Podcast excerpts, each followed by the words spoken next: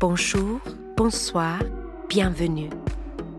Écarquez vos yeux et vos oreilles. Vous allez suivre une visite du Centre Pompidou.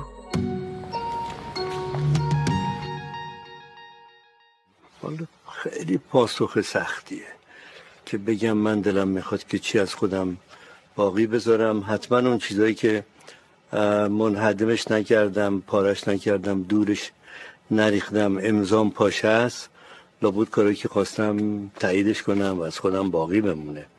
اما به این فکر کنم که یه روزی من نیستم و کارهای من میمونه به این هیچ وقت فکر نکردم چون هم بیشتر لذتم به بقای خودمه نه به اینکه کاری از من باقی بمونه. اگر این متضاد باشه به اینکه کاری از من بمونه و خودم نمونم من ترجیح میدم خودم بمونم و کاری از من نمونه. C'est vraiment difficile pour moi de vous répondre, de vous dire quelle œuvre euh, je souhaiterais laisser. Je suppose que tout ce que je n'ai pas jeté, tout ce que je n'ai pas déchiré, tout ce que j'ai signé, c'est ce que j'assume, donc que je veux bien laisser. Mais euh, réfléchir à savoir le jour où je ne serai plus là, euh, quelle œuvre je voudrais euh, avoir laissée, c'est quelque chose qui m'a jamais traversé l'esprit. Tout simplement parce que ce qui me rend heureux, c'est de vivre, c'est pas de laisser une œuvre. Si j'avais à choisir, je préférerais que mon œuvre disparaisse et que moi je reste.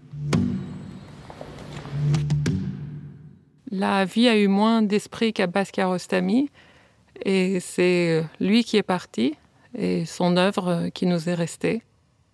Au centre Pompidou, Sylvie Prat, Florian Ebner et moi-même, Assoumé Laïdji, avons créé une exposition qui s'appelle Où est l'ami Kiarostami qui accompagnera la rétrospective des films restaurés d'Abbas Kiarostami. Et cet événement se tiendra au Centre Pompidou du 19 mai au 26 juillet 2021. Kiarostami aimait jouer avec les dates. Il se trouve que c'est un 19 mai qu'il a reçu la Palme d'Or à Cannes pour euh, le goût de la cerise. Mais c'est aussi un heureux présage que son exposition ouvre le jour où la vie reprendra en France, espère-t-on, où les lieux de culture rouvriront, où les gens sortiront. Et donc, euh, dans cette reprise de la vie, nous commencerons à célébrer l'œuvre, mais aussi l'homme Abbas Kiarostami. Nous le ferons tout le printemps durant, jusqu'au premier jour de l'été, le 22 juin, qui était le jour de sa naissance, et nous dépasserons le 4 juillet, le jour de sa mort. Dans cette œuvre, on découvrira une multiplicité de formes très étonnantes. Nous aborderons bien sûr sa filmographie, très, très impressionnante et très diverse, mais aussi ses photographies, son œuvre graphique, toutes les œuvres numériques inclassables qu'il a créées dans la dernière partie euh, de sa vie, mais aussi son travail poétique. Parce qu'Abbas Kiarostami, au-delà de l'œuvre, nous a laissé une façon d'être, un rapport à la vie,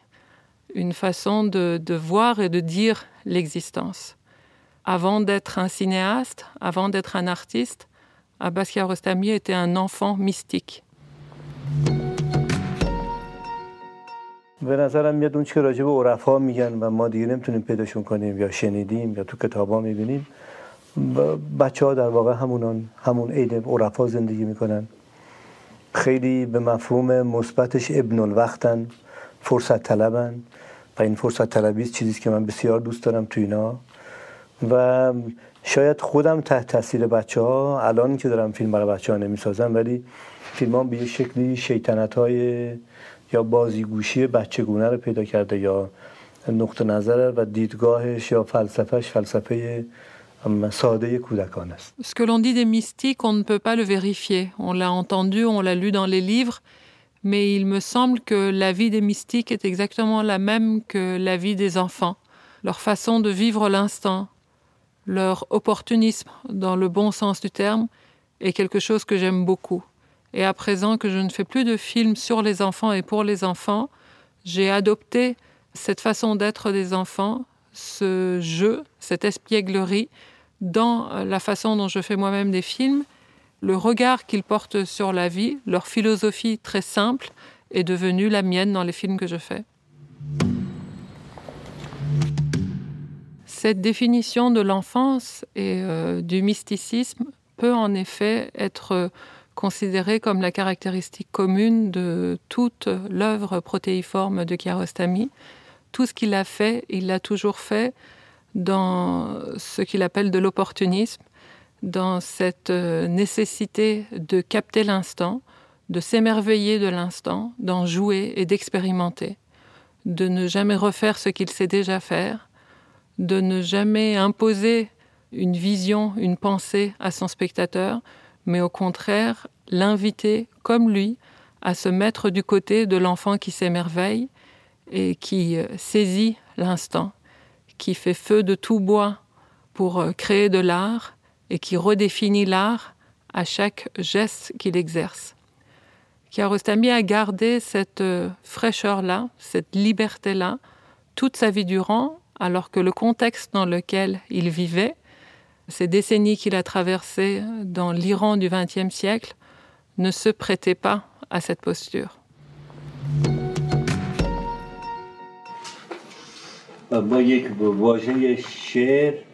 و شعار دو کلمه فارسیه که خیلی به هم نزدیکه و بسیار از هم دوره. شعر و شعار. ما در یه شرایط یعنی ملت الان در شرایط روحی اونقدر ناامیدی هستند که متاسفانه تفکیک شعار از شعر براشون دشواره و گاهی شعار رو به شعر ترجیح میدن. من کاملا درک می‌کنم موقعیت رو. برای اینکه الان فکر میکنم که برای ایرونی شعار بیشتر رضایت بخش تا شعر Dans la langue persane, il y a deux mots qui sont très proches, qui sont de la même famille. Le mot sher, la poésie, et le mot shoar, le slogan, le discours qui prend parti et qui persuade. Et ces deux mots, bien qu'étant très proches, sont aux antipodes. Et il me semble que dans l'Iran d'aujourd'hui, il y a un tel désarroi que les Iraniens ont du mal à faire la distinction entre ces deux mots, voire qu'ils préfèrent le slogan au poème. Je peux comprendre que pour l'Iranien d'aujourd'hui, le slogan apporte plus de satisfaction que le poème. Il était attendu de Kiarostami dans les années où il exerçait son art, sa profession, année trouble de la société iranienne, de prendre position de participer aux crises qui ont traversé ce pays, que ce soit la révolution, que ce soit la guerre, que ce soit les mouvements de protestation contre le régime dictatorial auquel lui aussi, citoyen iranien, était soumis. On lui a beaucoup reproché de ne pas prendre position, de ne pas créer des œuvres qui soient explicitement politiques. Or, le travail de Kiarostami a toujours été très politique. Il a toujours exprimé dans tout ce qu'il a créé sa façon d'être au monde, son regard sur euh, la vie, y compris sur la société, sur la politique, mais à son niveau, qui est le niveau d'un mystique et le niveau d'un poète. Il n'a jamais fait des films qui soient explicitement contestataires, parce que ce n'est pas dans la contestation que lui-même trouvait son mode d'expression. Pourtant, il a fait des films qui sont éminemment politiques, un film comme K numéro 1, K numéro 2 que nous présentons dans cette exposition à travers une installation est un film unique, sans doute dans l'histoire du cinéma, d'un homme qui, en pleine révolution, alors que toute velléité de création artistique avait été mise de côté dans la société iranienne, Kiarostami a pris sa caméra et est allé interroger toutes les figures de la révolution, en pleine tourmente. Mais quand il l'a fait, il n'y est pas allé pour euh, prendre position pour les uns ou pour les autres. Il est allé, en enfant mystique, poser une question simple, une question apparemment simple, mais à travers laquelle ces révolutionnaires ont dû, eux, prendre des positions qui aujourd'hui, comme nous le montre l'installation, sont d'un contraste cruel avec ce que cette révolution est devenue et ce que eux, en tant qu'individus, sont devenus. Donc, à travers ce film, nous voyons en quoi Kiarostami, en effet, surplombe les conflits politiques, surplombe les slogans, surplombe les déchirements d'une société pour ne pas hurler avec les loups et ne pas participer à des mouvements de foule, mais de garder son libre arbitre individuel et de rappeler,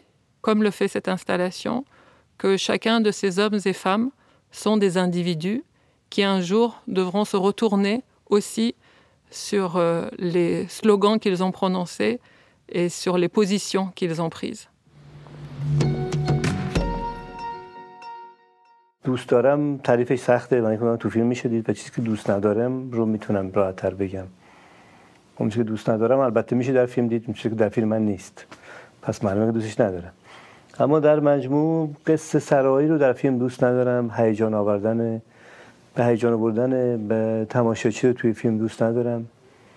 نصیحت کردنش رو دوست ندارم.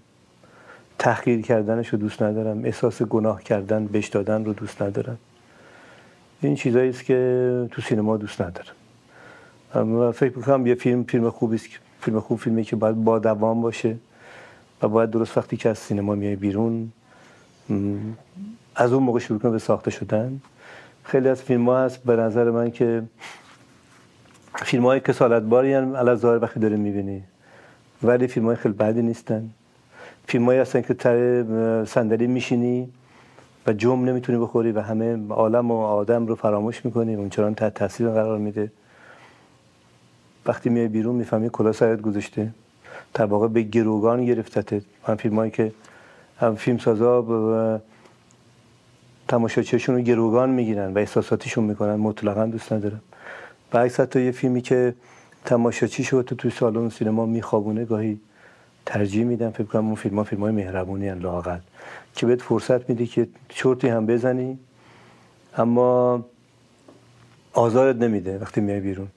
من فیلم های بوده که میگم واقعا توی سینما یه چرت زدم ولی شب خواب از سرم پرونده و بعد فردا صبح باش فکرش بیدار شدم و هفته ها و هفته ها باش زندگی کردم من این نوع فیلم ها رو بیشتر دوست دارم Plutôt que de vous dire ce que j'aime au cinéma, je crois que je vais vous dire ce que je n'aime pas. Cela dit, c'est assez facile parce que je n'aime pas, c'est ce qu'il n'y a pas dans mon cinéma. Je n'aime pas le cinéma qui raconte des histoires, je n'aime pas le cinéma qui provoque des émotions chez le spectateur. Je n'aime pas le cinéma qui culpabilise le spectateur, je n'aime pas le cinéma qui lui fait la morale, je n'aime pas le cinéma qui le méprise. Ça, ce sont des choses qui me gênent au cinéma. Pour moi, un bon film, c'est un film qui est durable, pérenne. C'est un film qui commence à se construire une fois qu'on est sorti de la salle de cinéma. Il y a des films qui peuvent paraître euh, ennuyeux au moment où on les voit et qui ne sont pas pour autant des mauvais films.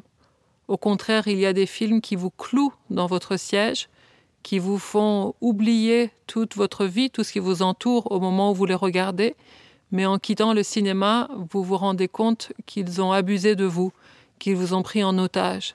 Moi, les films qui prennent en otage leur spectateur, qui lui imposent des émotions, sont des films que je n'aime pas du tout. À l'inverse, je peux préférer des films qui vous endorment au cinéma. Je trouve que ces films ont au moins cette indulgence-là, de vous laisser somnoler, mais au moins de ne pas vous torturer une fois que vous sortez de la salle. Et parfois, ce film-là vous réveille en pleine nuit, il vous garde éveillé. Le lendemain matin, vous pensez encore à ce film-là. Et il m'arrive parfois de vivre pendant des semaines avec ces films. C'est ce cinéma-là que j'aime.